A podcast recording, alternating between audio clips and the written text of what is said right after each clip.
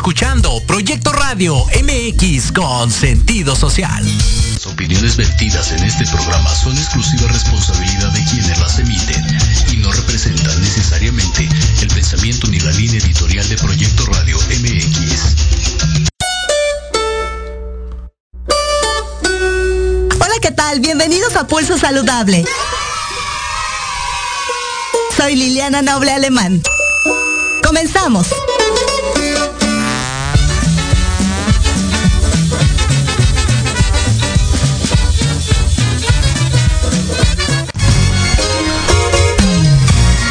Pulso Saludable, cuidando tu estilo y forma de vida.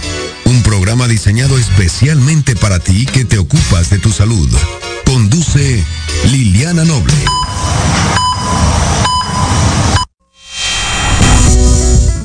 4 de la tarde con 9 minutos, 16 horas con 9 minutos. Muy buenas tardes, tengan todas y todos ustedes. Soy Liliana Noble Alemán y le doy la más cordial bienvenida al pulso saludable del día de hoy en este jueves 13 de enero de 2022. La temperatura 23 grados centígrados. Hoy tenemos un programa con mucha información en materia de salud y algo más esta voz tan maravillosa que es la voz institucional de Pulso Saludable, Christopher Smith, estará con nosotros de nueva cuenta en el programa para platicarnos de este libro tan maravilloso que a bien tuvo escribir. Más adelante estará con nosotros enlazándose a través de la plataforma de Zoom. También platicaremos sobre la conmemoración hoy, 13 de enero de cada año, del Día Mundial de la Lucha contra la Depresión, esta enfermedad que eventualmente puede traer graves consecuencias a la salud. Y por supuesto, el invitado importante no todos, todos son importantes, pero el invitado con el que vamos a dar inicio en el programa del día de hoy, atención caballeros, hay alternativas por si se les cae el cabello. Vamos a platicar con un experto al respecto. Así es que vamos a dar inicio pues a la jornada de trabajo del día de hoy.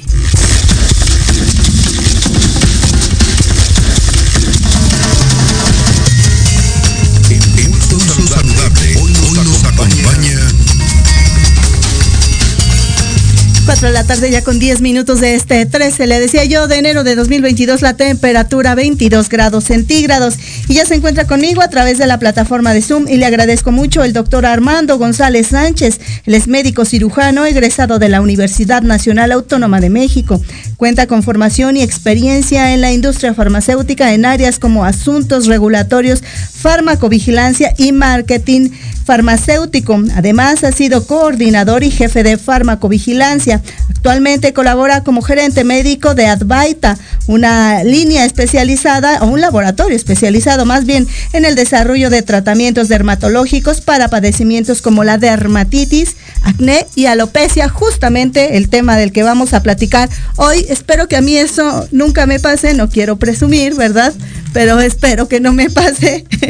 Diosito, escúchame por favor para que eso nunca me pase. Pero hay a mucha gente que sí le pasa, caballeros y a mujeres, esta llamada alopecia androgenética. Doctor Armando González, gracias por estar con nosotros en Pulso Saludable. Muy buenas tardes.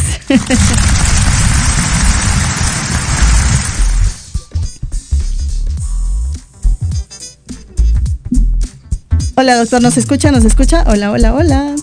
¿Ahí me escuchan? Sí, ya, los, ya lo escuchamos, doctor. Ah, Buenas tardes. Muchas gracias a ti, Liliana. Un placer estar aquí en tu programa. Gracias, doctor. Pues eh, daríamos inicio. Cuéntenos, por favor, qué es este término de la alopecia androgenética, por favor. Bueno, el término alopecia se refiere a la pérdida o caída excesiva del pelo. En ese sentido, es bueno aclarar que de manera normal un individuo pierde entre 250 a 300 pelos durante un día. Cuando este número excede, hablamos de alopecia. Existen muchos tipos de alopecia y específicamente la alopecia androgenética, que es en la que hoy nos centraremos, es la que conocemos como calvicie. Es la más común de las alopecias y afecta a hombres y a mujeres. Sin embargo, la prevalencia es mayor en hombres. Doctor, Además, algunas cifras en nuestro país nos dicen que es muy común. es muy común en. Es, es- es Es muy común en... eh, eh, bueno, es muy común en hasta, se llega a presentar hasta en la mitad de los hombres, entre los 20 y 30 años. Y, y entre esta edad, entre la, la segunda y la tercera década de la vida es cuando más se presenta y ya de aquí se establece esta falta de cabello para el resto de la vida de este caballero, pudiera ser también de esta eh, mujer. Sí, regularmente así sucede, se establece y es una enfermedad progresiva. Realmente no tiene una cura definitiva, pero existen muchos tratamientos que permiten detener o revertir ese proceso. Ahora bien, doctor, usted mencionaba que alrededor de 200, entre 250 y 300 cabellos perdemos cuando nos cepillamos, cuando tal vez cuando nos bañamos. ¿En qué momento tenemos que darnos cuenta que esta pérdida ya no es la esperada y tendríamos que comenzar a buscar la ayuda sin empezar a empezar a ver estas de pronto estas entradas o ya la la famosa coronilla que le llaman de padrecito, con todo el respeto a todos los sacerdotes, pero eh, sin llegar ya a esas instancias, se puede empezar a dar cuenta la gente previamente a estos dos sucesos, doctor? Sí, eh, la manera más común en la que se llega a dar cuenta uno es observando la almohada en la que duerme. Existe una pérdida excesiva de cabello, es común que encontremos algunos, pero cuando existe una pérdida excesiva, es momento de acudir con el médico. En el momento en el que encontremos en la coladera de la regadera una cantidad excesiva de pelo, también es momento para acudir con el médico y nos pueda orientar hacia qué, qué enfermedad es la que estaríamos padeciendo. Ahora bien, ¿cómo ustedes determinan cuando llega el paciente al consultorio que se llama de una eh, forma, como usted lo acaba de decir, de esta eh, variedad de alopecia, de la androgenética, y no se debe a otra circunstancia? Se, en los hallazgos clínicos, es decir, en la exploración física, ¿es como ustedes determinan el diagnóstico? Y realmente el diagnóstico comienza con un examen físico y preguntas sobre antecedentes familiares, ya que generalmente, como les decía, existen diversos tipos de alopecia y en, la, en el caso de la alopecia androgenética, como su nombre lo dice, la genética es un factor que la provoca. Se pueden realizar algunas otras pruebas como una prueba de tracción, es una maniobra que consiste en traccionar el, el cabello suavemente, algunos análisis de sangre, una biopsia de la piel cabelluda, una microscopía óptica, dependiendo de, de, lo que, de los hallazgos que se encuentren durante la exploración física. Ahora bien, doctor, ¿por qué el factor genético hereditario eh, es, eh, juega un papel tan preponderante en esta circunstancia? Bueno, eh, como les decía, hablando específicamente de la alopecia androgenética, es común observar familias en las que hay, en, en las que hay hombres calvos tenemos al abuelo que es calvo, el padre llega a ser calvo y muy, probable, muy probablemente el hijo empiece a tener esta pérdida de pelo. En zonas específicas como la línea frontal o las entradas, que ya nos mencionabas, o la coronilla, este problema va avanzando, va haciendo el espacio cada vez más grande hasta que se juntan en algún momento y la central de la cabeza queda completamente desprovista de pelo. Claro, y pero ¿qué es lo que pasa eh, biológicamente que vulnera este tema de, hormonal? Entendería yo, ¿qué, qué, le pasa? Y, se va, pareciera que se va transmitiendo de generación en generación. Eh, ah, ok, bueno, eh, dentro de las, de las causas o de, del por qué ocurre, se trata de una alteración en las hormonas eh, masculinas, específicamente la testosterona, que hace, que tiene su efecto en, a nivel de los folículos pilosos, haciendo que estos se vayan haciendo, los pelos se vayan haciendo cada vez más cortos y más delgados hasta que se llegan a perder. Eh, ocurre esto que se le llama miniaturización del pelo, se hace muy delgado, pareciera un, un vello de los que tenemos en el resto del pelo y posteriormente se pierde por completo es a causa del factor hormonal que ejerce la testosterona. ¿Y por qué ocurre eh, prácticamente en la mayoría de los casos en esta zona que usted menciona? Eh, ahí se acumula eh, el mayor daño, ahí hay menor producción hormonal. ¿Por qué esta zona, doctor? En el caso de la alopecia androgenética, este es el patrón en la zona, en la línea frontal y en la zona de la coronilla. Existen muchos tipos de alopecia, como les mencionaba, algunas otras se presentan en cualquier zona de la cabeza, en la zona parietal, en la zona occipital. Por eso es importante acudir al médico cuando existe esta pérdida del pelo para que nos ayude a determinar cuál es la causa y cuál es el tipo de alopecia que tenemos. Claro. Ahora bien, doctor, cuando esta circunstancia ya comienza, ¿hay un momento en el proceso eh, natural del padecimiento, en el transcurso, eh, en el que se pueda detener y si no, eh, corregir, evitar que siga avanzando o hay corrección completa del daño? Bueno, no hay una corrección completa del daño, lo que se puede hacer es tratar de revertir el proceso y detenerlo. Es decir, mejorar la calidad de los pelos que aún podamos tener con algunas alternativas de tratamiento. Les repito, la alopecia androgenética en específico es un padecimiento que no tiene una cura definitiva, pero los tratamientos que existen nos ayudan a mejorar mucho la apariencia del pelo y a detener el avance de esta enfermedad.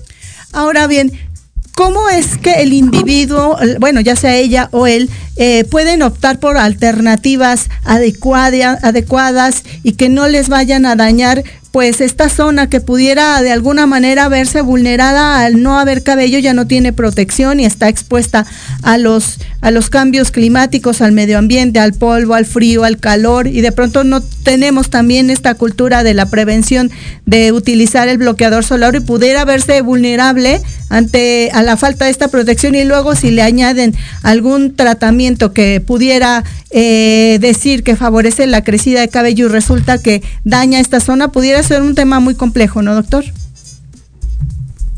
Sí, sin duda es, es importante, como les mencionaba, contar con la orientación del, del médico e insistir con eh, tener un diagnóstico adecuado y que nos recomiende una alternativa de tratamiento que sea segura, eficaz y de calidad. Sabemos que hoy en día existen en, en muchos medios, en Internet, diferentes alternativas que prometen o aseguran dar un tratamiento a, este tipo de problemas. Sin embargo, es importante recalcar que no todas son de, de grado medicamento, es decir, no todas cuentan con la autorización de la autoridad sanitaria y por lo tanto pues podríamos dudar de su de su origen, de cómo están hechos y por lo tanto también podrían traernos algunas consecuencias como bien mencionabas, eh, aumentar la caída del pelo, provocar irritación, algún daño sobre la, zona en la que lo apliquemos. Claro. Ahora bien, tengo aquí en mi poder eh, seis kits de esta marca de Astopil, que es un producto que ustedes desarrollaron allí en Advaita. Y dice la caja que es un minoxidil al 5.0%, es un aerosol de 15 gramos, una solución. Y yo quisiera, doctor, que nos platicara de este producto, de qué forma puede beneficiar en, eh, como un tratamiento coadyuvante para la, la caída del cabello en este tema de la alopecia androgenética. Sí, claro. Dentro de los tratamientos tópicos para la alopecia androgenética o calvicie existe la, una excelente opción que ofrecemos en Laboratorios Advaita, que es Astopil, un medicamento cuya sustancia activa es el minoxidil al 5%, viene en una espuma que favorece el engrosamiento del pelo en las zonas afectadas, promueve su crecimiento y retarda la caída de este tanto en hombres como en mujeres. Este principio activo se encuentra autorizado por agencias internacionales como FDA y es recomendado por expertos en todo el mundo. A diferencia de los shampoos y lociones tradicionales que se venden con minoxidil, la espuma de Astopil logra una mejor penetración al folículo piloso, ahí es donde ejerce su acción y por lo tanto se logran mejores resultados. Además, por ser una espuma, no nos va a dejar residuos secos ni sensación desagradable en el pelo, no requiere enjuagarse. Entonces es una gran alternativa, es un medicamento eh, eficaz y seguro, puesto que cuenta con todas las aprobaciones de la agencia sanitaria de nuestro país y pues cuenta con todo el respaldo del laboratorio Advait. Y este producto ya lo, lo desempaqué, entiendo que se debería de agitar y después ponerse en una cantidad como del tamaño de un chicharito o, no sé si un poco más grande y a eh, bueno, aplicarse en, en, en, estas zonas de forma circular y luego se enjuagan las manos y ahí se deja, es decir, es lo último que hace en la rutina del baño o va en las noches, ¿cómo funciona, doctor? Ok. Bueno, mira, Astopil se debe aplicar dos veces al día, una, una por la mañana y una por la noche. Son cinco sencillos pasos para recordar. El primero es tener la, el cuero cabelludo y el pelo completamente secos. Bien. Después quitamos el envase, como bien decías, se retira la tapa plástica, se empuja el aplicador y una vez listo, se voltea, se presiona durante dos segundos y esta es la cantidad de espuma necesaria.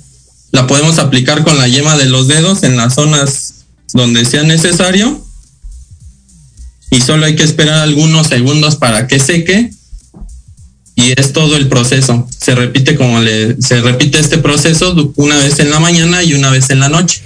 Se pueden después de esto aplicar su gel, su fijador para el cabello una vez eh, que haya secado la espuma por completo. Claro, y en las noches cuando ya tienen eh, esta aplicación del gel eh, o el, el, el, sí, el gel o el spray, etcétera, que utilicen los caballeros o las mujeres, no importa, ¿verdad? De todas formas, sobre esto, que más bien es, la intención no es necesariamente en el cabello, sino en el cuero cabelludo, entiendo, ¿no? Exacto. Muy bien. Doctor, y este tratamiento que estoy aquí mostrando, estos dos empaques que vienen en esta bolsita con un, pues un aromatizante ambiental, que nos hicieron favor ustedes de regalar seis kits para las o los chicos que, estén interesados y nos lo hagan saber a través de nuestras redes sociales, eh, un, tratamiento de estas dos cajitas, ¿para cuánto tiempo eh, eh, es de utilidad? Y más o menos cuál es el, el periodo de tiempo en el que se, se recomienda que se utilice este producto. Sí, las, las cajitas que, que tienes ahí contigo, Liliana, que para la audiencia, sí. tienen duración aproximada de una semana, cada una de ellas, la de 15 gramos. También contamos con otra presentación de 60 gramos que tiene una duración aproximada de un mes de tratamiento y se recomienda usar el producto de dos a cuatro meses para observar resultados más importantes, para observar el aumento en la densidad del pelo y se puede prolongar, no tiene ninguna contraindicación en ese sentido. Si se quieren seguir manteniendo los resultados, se puede prolongar el, el, tiempo de uso. Lo mínimo recomendable es dos a cuatro meses. Muy bien, finalmente, doctor, ¿este producto se puede vender y se puede adquirir sin receta médica o tengo o tiene que ir el paciente forzosamente a la búsqueda de él a través de la prescripción médica y por supuesto de la evaluación de ustedes los expertos?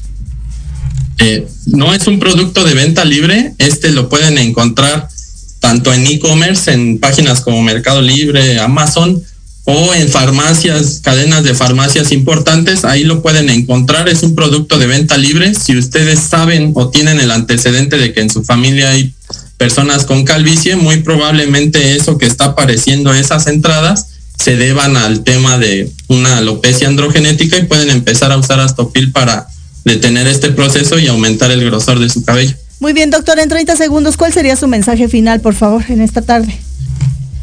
Bueno, pues que Laboratorios Advaita les ofrece esta excelente opción. Eh, dense la oportunidad de probarlo. Es una espuma muy fácil de usar, muy fácil de aplicar y que les va a dejar una, un, un gran resultado para que detengan este proceso y mejoren la apariencia en cuanto a ya no perder más cabello. Doctor, le agradezco enormemente la primera, seguramente de muchas más entrevistas que tendremos oportunidad de escucharle y de conocer un poquito más de varios de los temas que manejan ustedes en Laboratorios Advaita. Gracias, tenga usted excelente tarde. Muchas gracias. Gracias. Bien, muchas gracias. Igualmente, ahí la voz del doctor Armando González Sánchez, le decía yo, médico cirujano, egresado de la Universidad Nacional Autónoma de México. Actualmente es el gerente médico de este laboratorio Advaita, una línea especializada en el desarrollo de tratamientos dermatológicos para padecimientos como dermatitis, acné y por supuesto este tema de la alopecia androgenética. Cuatro de la tarde con 27 minutos, pausa, tengo seis kits. Háganoslo saber a través de las redes sociales de este producto Astopil. Vengo.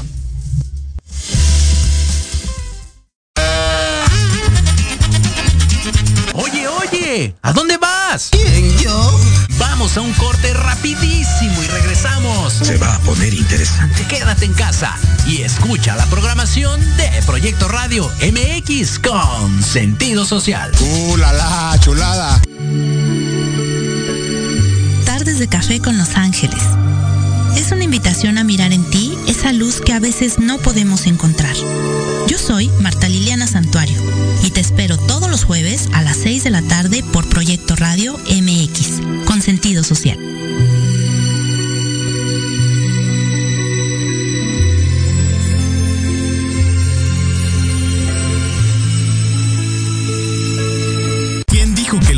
En la noche deben ser aburridos. Disfruta un rato divertido en la tertulia, donde la noche despierta. Escúchanos todos los jueves de 7 a 8 de la noche en Proyecto Radio MX.com y comparte con nosotros la mejor hora con tus experiencias.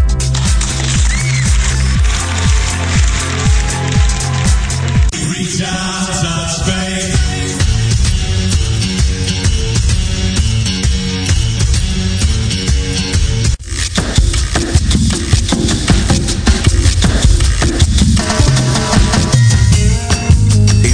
Saludable, hoy nos acompaña 4 de la tarde ya con 28 minutos de este 13 de enero de 2022. La temperatura todavía 23 grados centígrados, pero si llega Lupita antes de esta, que nos vayamos al siguiente bloque, al siguiente corte comercial, seguramente la temperatura va a aumentar porque siempre que llega Lupita se se eleva el calor en esta cabina. Y ya se encuentra con nosotros a través también de la plataforma de Zoom y le agradezco enormemente el tiempo, sobre todo hoy que es un día tan especial, el doctor Juan Manuel Quijada Gaitán. Él es director general de los servicios de atención psiquiátrica de la Secretaría de Salud Federal. Él es médico especialista en psiquiatría. Y vamos a platicar justamente el día de hoy sobre el, la conmemoración de cada año del Día Mundial de la Lucha contra la depresión, esta condición que a decir de la Organización Mundial de la Salud pudiera ser una epidemia o ya se está convirtiendo en una epidemia post pandemia de la COVID-19. Doctor Gaitán, como siempre, un placer. Gracias por estar con nosotros en Pulso Saludable. Muy buenas tardes. Hola, ¿qué tal Liliana? Muchas gracias por la invitación. Eh, un saludo a todo tu auditorio de Pulso Saludable Sabemos que hay muchos radioescuchas y muchas eh, eh, personas que nos están viendo. Un saludo a todo el auditorio. Es un gusto estar por eh, eh aquí contigo y con todo el auditorio. Gracias. En efecto, hoy es el Día Mundial de la prevención de la depresión. Oiga, doctor, y, no sé si cada año se conmemora con un lema diferente. Hoy, en esta conmemoración, ¿hay algo distintivo del año pasado o simplemente cada nación de, de, decide cómo eh, conmemorar y con qué acciones hacer esta conmemoración tan importante? Claro, eh, en realidad sí, cada comunidad, cada, incluso lo voy a llevar a nivel más, más eh, individual, cada persona, cada familia, cada sistema, cada comunidad, cada eh, estado, cada país, cada sociedad eh, lo hace de maneras diferentes. Eh, creo que no tendríamos que esperar a que fuera el día mundial. yo creo que es algo que tenemos que hacer todos los días y no solamente un día y hay quienes lo hacemos así, todos los días estamos previniendo y eh, combatiendo y luchando contra este gran mal que además afecta a todo el mundo. Claro. Esto no respeta eh, clases sociales, no respeta creencias, no respeta eh, eh, colores, no respeta nada, porque en efecto es una de las pandemias que eh, podemos estar viviendo al día de hoy ya. Doctor, ¿y qué le parece si nos empieza ayudando, por favor, recordándonos una vez más qué es la depresión, en qué momento tendríamos que pensar esto ya no es una tristeza tan habitual eh, eh, o tan normal como pudiéramos sentir cualquier individuo y ya en qué momento tendríamos que pensar que pudiera llamarse depresión y de inmediato buscar la ayuda de ustedes los expertos? Claro, hay, eh, hay varios síntomas que eh, podemos eh, tener cuando hay una depresión. Uno de ellos, el más característico, desde luego, es la tristeza. Cuando esta tristeza es un día o eh, la mayor parte del día, casi todos los días, durante más de 10 días, ya podemos empezar a, a pensar en depresión. Sin embargo, tampoco es solo la tristeza. También se acompaña de disminución de la energía, se acompaña de una alteración en nuestro patrón del sueño. Esto quiere decir que o dormimos mucho eh, durante la noche e incluso tenemos sueño durante el día o de plano se nos va y tenemos insomnio y no podemos dormir por más cansados que nos podamos sentir. También hay una alteración en el patrón alimenticio, es decir, igual o podemos estar comiendo mucho de repente y levantarnos y querer comer todo lo que no comemos en, en, en, un día o lo que se comerían dos personas en una sola sentada o de plano irse todo el apetito el que no tengamos apetito, incluso en algunos casos hay pérdida de peso. Definitivamente estos tres son los patrones más grandes. Desde luego existen algunos otros síntomas como pueden ser físicos como dolor de cabeza, eh, dolor eh, o aumento o una eh, aumento en la gastritis si alguien ya la padece o la aparición de tal, la disminución en la concentración, en la atención, en la memoria. Hay fallas de este tipo no tener ganas de querer hacer nada, querernos quedar en la cama. Y ya cuando estamos hablando de una depresión instalada, ya nos afecta nuestro funcionamiento del día, del día a día, de nuestra cotidianidad. Es decir, podemos dejar de ir a la escuela tal vez porque ya no nos dio la energía ni tampoco la mente para ello, o podemos dejar de ir al trabajo si es lo que estábamos haciendo y de aprovechando que digo esto, eh, la depresión es una de las principales causas de incapacidad laboral en todo el mundo.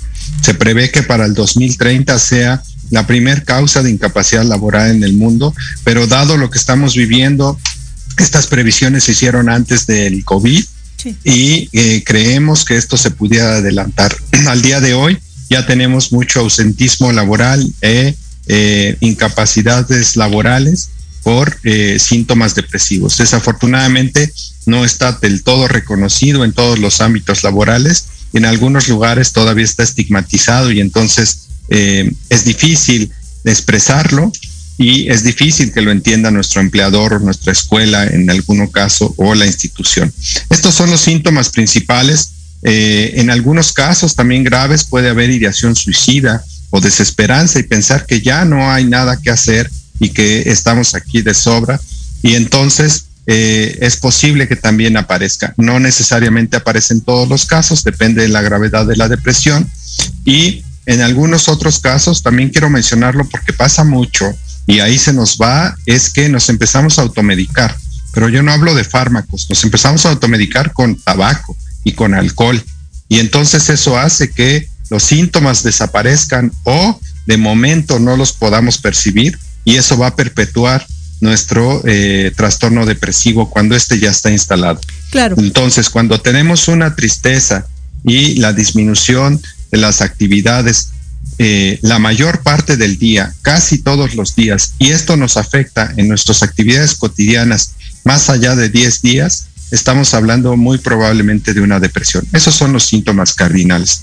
Ahora bien, doctor, ¿qué, ¿qué, es lo que tendría eventualmente que hacer esta persona? ¿De qué forma pudiera comenzar a buscar ayuda? Porque pudiera a lo mejor culturalmente, eh, socialmente también, o por eh, tema de género, eh, pasar desapercibida a estas circunstancias y, pues eh, fincarle la responsabilidad a un evento primario que esté sufriendo la pérdida de un familiar, del trabajo, la misma pérdida de la libertad por estar en confinamiento, la misma presencia de la enfermedad de la COVID-19 o alguna otra, y pudiera no estarse relacionando o fincarse la responsabilidad a porque me está pasando esto, tengo esto. ¿En qué momento el tendría que hacer esta separación para poder identificar que lo que le pasa pudiera ser circunstancial, pero no, no necesariamente el origen de lo que tiene. Claro, qué muy qué buena pregunta me has hecho, eh, porque eso es algo que siempre lo pensamos y en esta resistencia por el estigma siempre es lo primero que hacemos, tratar de echarse la bolita a alguien o a algo o a una circunstancia antes de aceptar que yo tengo un problema con mi ánimo y mucho menos eh, este de tipo depresivo.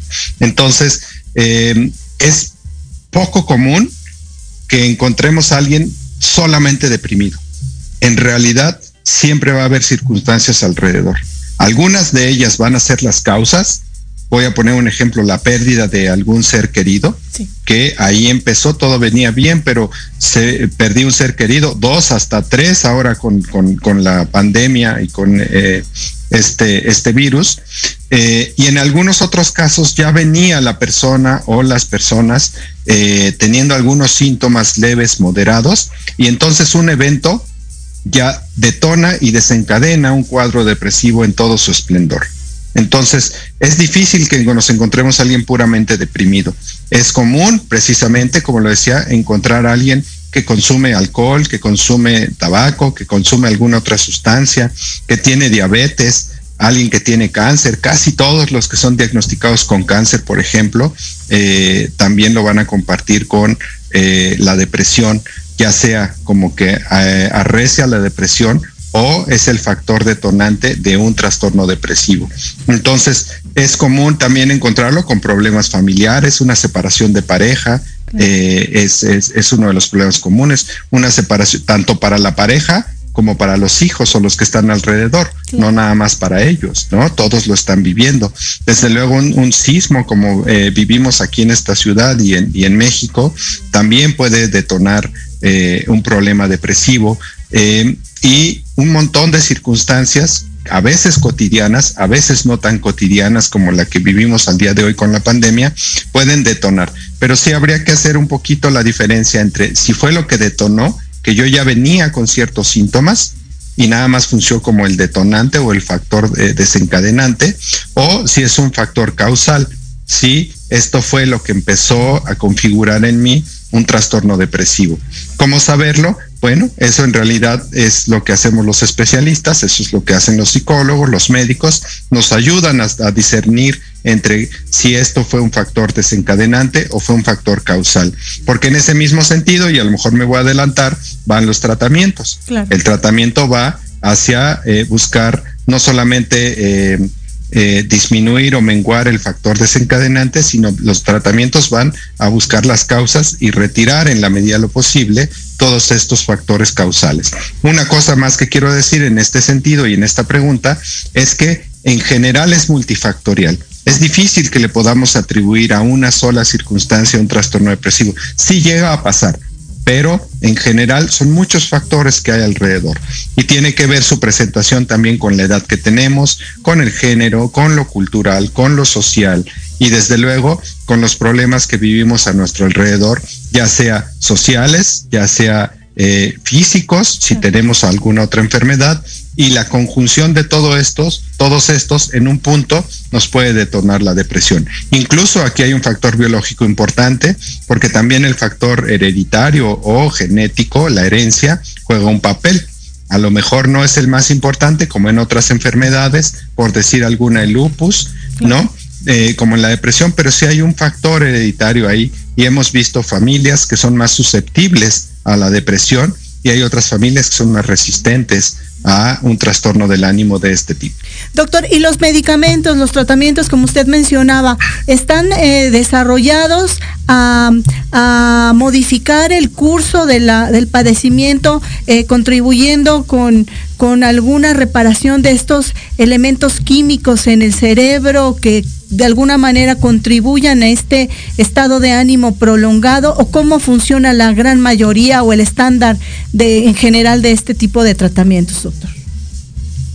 Muy bien, mira, los tratamientos, eh, tenemos tres tipos de tratamientos. Uno de ellos es el farmacológico, que es el que te refieres, claro. que nos va a reparar el funcionamiento de nuestras células nerviosas, las famosas neuronas, eh, van a hacer que estos grupos neuronales, que son los que tienen alguna falla, eh, se pueda modificar y reparar eh, directamente. Eh, de decir, y es algo importante porque es una donde perdemos muchos tratamientos, el que tar los antidepresivos tardan dos, tres, hasta cuatro semanas en hacer efecto. Claro. Entonces, cuando esto no lo sabemos, decimos, me lo tomé dos días no me hizo nada, y entonces dejo el tratamiento y voy y le busco por otro lado. Claro. Es importante que todos sepan que tardan entre dos, tres, hasta cuatro semanas, dependiendo también algunos factores, en hacer efecto. Entonces, este es un tipo de tratamiento. El otro tipo de tratamiento es la psicoterapia. La psicoterapia tiene que ver con la modificación de nuestro entorno. Nosotros en enfrentar estos problemas, como lo decía hace un momento, una separación, un divorcio o la pérdida de un ser querido, la psicoterapia nos va a ayudar mucho a ir acomodando todos estos pensamientos, a enfrentarlo de una mejor manera con nuestras herramientas que tenemos y también a, de, a nivel social. Nos va a hacer que podamos tejer nuestras redes sociales para que lo que está a nuestro alrededor, en la medida de lo posible, lo podamos modificar. Y hay un tercer eh, tipo de tratamiento que es el combinado.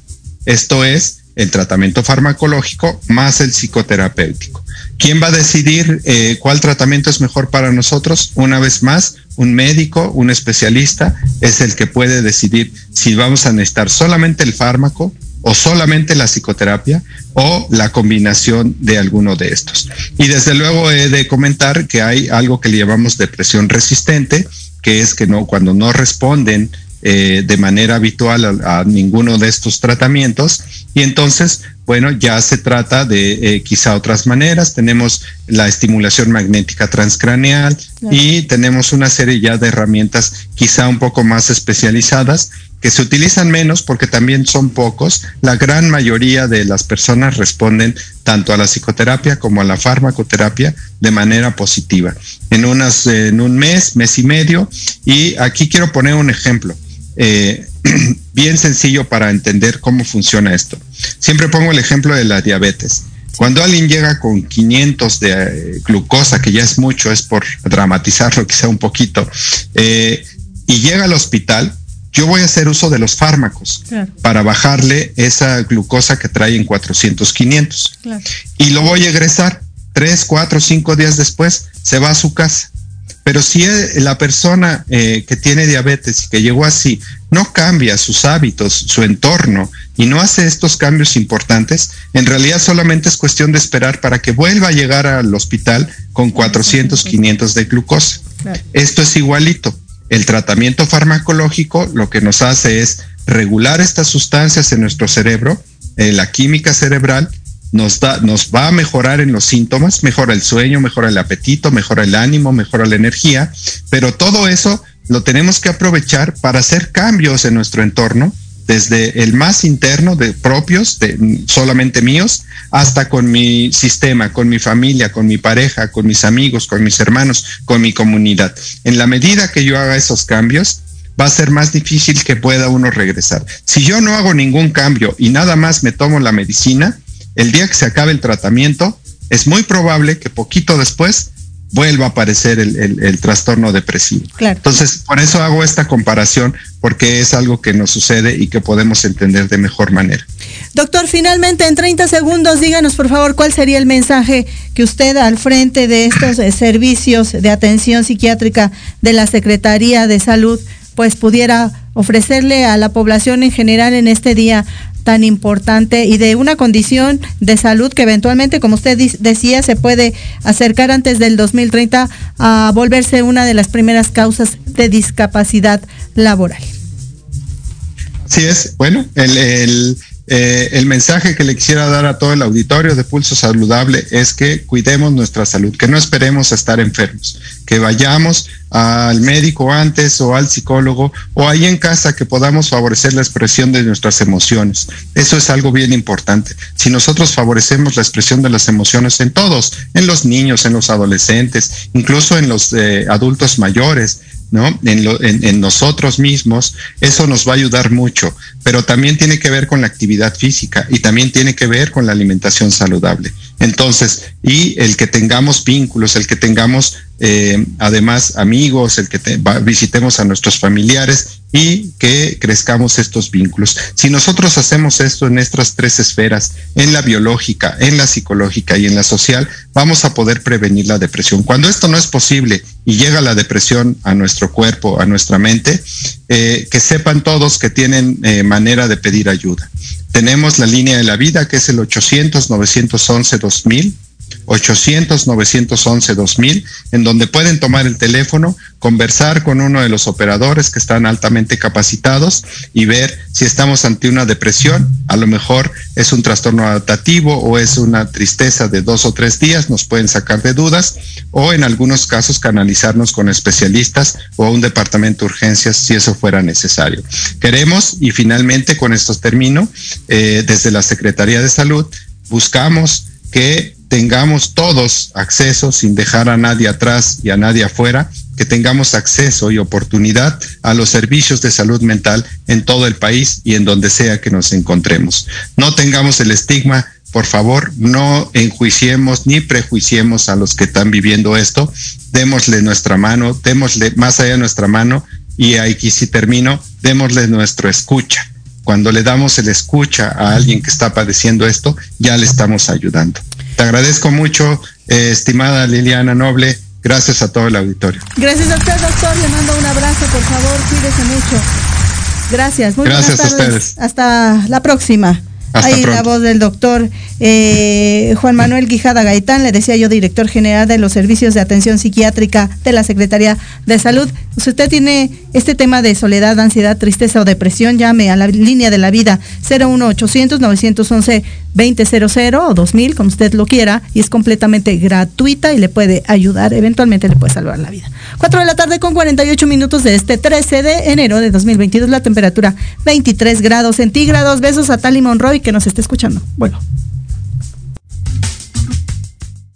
Proyecto Radio MX, tu opinión es importante. Envíanos un mensaje de voz vía WhatsApp al 55 64 18 82 80 con tu nombre y lugar de donde nos escuchas. Recuerda 55 64 18 82 80. Ahora te toca hablar a ti.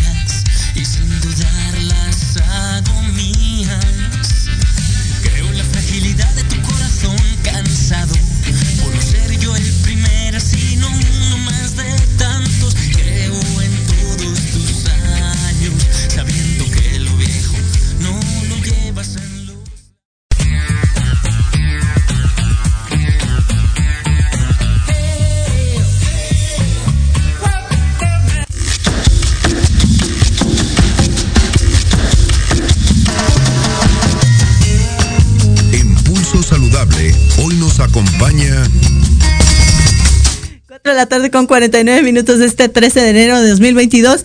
La temperatura 23, grados centígrados y nos vamos hasta Estados Unidos, mi querido Christopher Smith. Oye, corazón, tú te presentas tú solo, ¿no? Aquí en Pulso Saludable, pues eres la voz institucional. Bienvenido, muy buenas tardes. de algunas cosas sí estoy escuchando, ¿no? Que sí soy yo, todavía estoy escuchando ahí pues en todo eres tú, querido. Así es que en todo lo que tenga que ver con pulso saludable es tu voz. Oye, corazón, y vamos a platicar contigo. Bienvenido de nueva cuenta. Hagamos esto más seguido. A ver si eh, nos hablas eventualmente una vez al mes de algún tema, porque tu tema da para, tu libro da para muchísimo, muchísimo que hablar y reflexionar de este tema. La segunda vez que vamos a platicar de este libro reino interior. En esta segunda parte, cuéntanos por favor, déjanos picados para que tengamos el pretexto de volverte a escuchar el próximo mes, ¿te parece? Me encanta la idea, de veras, este, sí, creo que necesitaríamos bastante más tiempo que ocho o siete minutos, pero lo importante es que hay interés en escuchar eh, lo que se tiene que vertir y eso para mí es, es el fundamento. Vete retomando un poco con tus dos, este, eh, gas, eh, se me va luego, luego el nombre, con tus invitados que tuviste eh, ahorita. Claro. Fue muy interesante porque se hablaba de la alopecia y luego de la depresión. Entonces a mí la alopecia me dio depresión, ¿verdad? ¿En serio? ¿Sí? ¿Sí? no, no, no, Bueno, pero, puede ser, ¿no? Conjugar, ¿no? Pero puede ser que a quien de verdad sí le, le, pudiera ser algo muy, muy dramático, ¿no? En la vida. Bueno, a eso voy. Porque en un principio sí me creó ansia. ¿sí? Ah. Igual ni vamos a abordar mucho el tema del reino interior hoy, pero me creó ansia cuando estaba teniendo este tema de, la caída del cabello. En mi caso es aquí frontal, no en la corona, como tú decías, algunos aspectos. Y en mi caso es hereditario. Sí lo vi muy claro, este, se repite la tendencia eh, de mi padre, fundamentalmente, luego la vi repetida en otro hermano, luego eh, ahora en mí. Entonces ahí está, eh, me queda muy claro, ¿no? Pero no, depresión como tal no tuve, pero estaba muy, muy este, clavado también con esa parte de la conversación de la, de la depresión, porque es como todos los, eh, como todas las condiciones. A mí no me, yo no estoy muy cómodo con la idea de que hay enfermedad, sino que son condiciones corporales que crean este una que, los químicos del cuerpo se ven afectados por, las condiciones tanto de percepción como reales eh, dentro del cuerpo. Y eso sí nos lleva a la forma en que vemos el mundo y eso es probablemente la forma en que se llega a la depresión eh, respecto, por ejemplo, con lo que yo pude palpar. Pero lo más importante o lo más delicado es cuando no puedes palpar la razón directa de esa depresión y entonces sí es cuando la ayuda eh, es eh, la ayuda profesional es muy importante que de hecho yo en los ochentas y noventas estuve con eso porque yo sí tenía depresión entonces y manejé este estuve en terapia sí el psicoanálisis y eh, quiero acotar y compartir con el público que el primer paso no fue que de repente yo en 1987 requería terapia sino que fue más o menos en 1987 que me di, perdón, 80, un poquito antes de eso, como 86, 87, sino que me di, acepté que tenía la condición, independientemente de que la condición estuviese antes. La aceptación, ¿no? Exacto. Entonces es como para cualquier eh, condición que puedas tener, cualquier enfermedad, cualquier condición, hay que primero aceptarla. Independientemente también que hay otras que aunque no las aceptes, pues son tan categóricas, están eh, este, dentro de tu cuerpo y no te están consultando si estás de acuerdo o no, como lo pudiera ser tal vez un cáncer. Pero sí, este, pero sí de todas maneras que, Claro que ocurre. Está ahí. Claro. Eh, algo que veía en tu libro y, he sacado algunas reflexiones que la verdad me, encanta. Hay una en la página 20 en donde dice, tengo una gran avidez por creer en algo hay que empezar por creer en mí, en uno mismo, ¿no? Porque aquí lo escribes en primera persona, pero si lo, lo decimos hacia el público, bueno, igual, ¿no? Hay que empezar a creer en uno mismo, es decir, que la reparación no sea de mí hacia los demás, sino interna, de mí hacia mí mismo, ¿no? Es correcto. Y esto es fundamental porque los demás eres tú también. Claro. Este, eh, somos, el, somos simplemente versiones de las hojas de un mismo árbol, para verlo de una forma muy este, escueta, rápida, pero creo que efectiva. Entonces, finalmente no va a haber una, si tú puedes ser amable ante ti mismo, es casi natural ser amable ante otro. Pero el tema es que cuando nacemos, venimos muy bien con nuestros procesadores limpios, trabajando a full, eh, y no tienen virus. Pero luego empieza el tema de educarnos, ¿no? Y entonces a la hora que se nos va educando, pues ya pasamos de ser estos seres humanos extraordinarios que venimos este, lindos y perfectos de paquete, ya nos empiezan a meter ideas, eh, cosas hasta, cosas muy básicas y aparentemente inocentes como decirte que eres niño o niña, pero ya te empiezan a vestir de azul o de rosita, ¿no? Exacto. Eso ya, ya empiezan la, eh, eh, empieza una diferenciación y aún más grave, un distanciamiento por una distinción hacia el otro. Claro. Entonces, ahí creo que viene, empieza el problema. Luego se exacerba el tema porque ya te dicen que si eres de un país o de otro, o que si profesas una religión u otra, o que si tienes una visión política, religiosa, eh, social, moral X y luego eh, tiene otra. La diferencia, la distinción crea caos. ¿Sí? crea eh, la, confrontación, quise decir. La distinción crea la confrontación. En otras palabras, cuando yo me desprendo del colectivo, ya me hago, por decirlo así, único y me, me estoy distinguiendo y en automático ya estoy juzgando. Claro. En la distinción viene el juicio y el problema es cuando el grupo enjuicia al individuo o el individuo enjuicia al grupo. Claro, los juicios. Ahí es cuando ya empieza a ver el conflicto de que sigo perteneciendo acá o por el otro lado es cuando un grupo quiere imponer al individuo lo que quiere. Y esa es la raíz, insisto, del conflicto. Yo quisiera expandirme un poco más, pero veo que estamos a dos minutos, ¿no? De distancia por lo que veo. Sí, pero ¿qué te parece si me dices, relacionando esto, yo te preguntaría, tu libro, este maravilloso libro que todavía no termino, pero me, lo estoy saborando, porque además es, es como para tomar notas y después reflexionarlo y volverlo a leer y volverlo a entender. Es de estos libros que son como manuales de enseñanza para la vida. Pero dime una cosa, Chris, este libro de Reino Interior, ¿Crees que pudiera eventualmente contribuir de forma positiva al que ahora vive con esta depresión, eh, eh, eh, relacionándolo ahorita con el tema tan calientito que está por el día y la conmemoración de este tema de manera mundial? Por supuesto. es curioso que lo hayas mencionado como preparaste la pregunta, porque precisamente yo lo veo esto, el, libro es como un, un documento de consulta y de hecho está vivo. ¿Qué quiere decir? Que esta letra no es letra muerta. Exacto. Conforme la lees, te llega de formas distintas y conforme creces te llega de forma distinta y en función a tus circunstancias te llega de manera distinta. A mí lo que me sorprende es, eh, y lo digo con completa humildad, es cómo ahora leo yo partes del reino interior y digo, caray, ¿cómo se me ocurrió esto? Claro. Y esto, y esto tiene que ver mucho también en parte con, bueno, no mucho y en parte, pues por fin cuál, tiene mucho que ver con lo que estábamos platicando, porque, eh, y con lo que platicaba el doctor, porque en, en, función a dónde estás es como ves las cosas. Es, por ejemplo, en, en estos minutos que nos quedan. Si yo me quito las, los anteojos, ya no entiendo bien lo que está pasando en mis pantallas. Veo porque la, la, palabra Juan Manuel está grande, pero luego veo, te veo a ti ahí pequeñita y luego yo todo borroso. Claro. Y de repente me pongo los lentes y ¡oh! Y todo ya se ve maravilloso. Claro. Bueno, el tema es que en términos generales nos ponen lentes para ver borroso.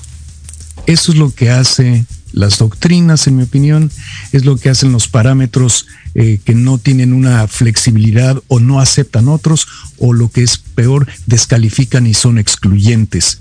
Entonces se crea el conflicto, y por cierto el de la depresión también, porque ya no puedes participar colectivamente porque se te ha tachado de algo, entonces tienes los sentimientos de que igual eres inadecuado, o igual eres tonto, Exacto. o igual eres eh, invidente, para no decir la palabra ciego como tal, con todo el respeto a los invidentes, pero finalmente es un tema de el que no lo veas no significa que no están ahí las cosas. ¿no? Exacto.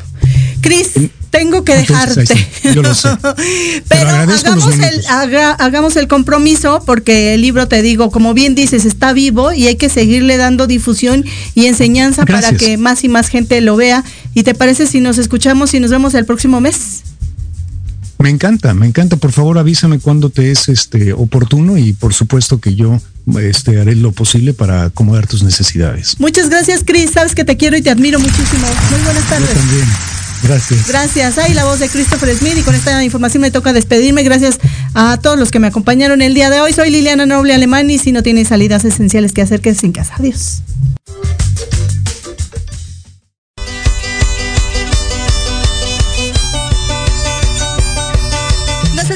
Próxima semana. Entre tanto, síguenos en nuestras redes sociales. En YouTube y Facebook aparecemos como Pulso Saludable. Y comparten nuestro programa del día de hoy. Hasta la próxima.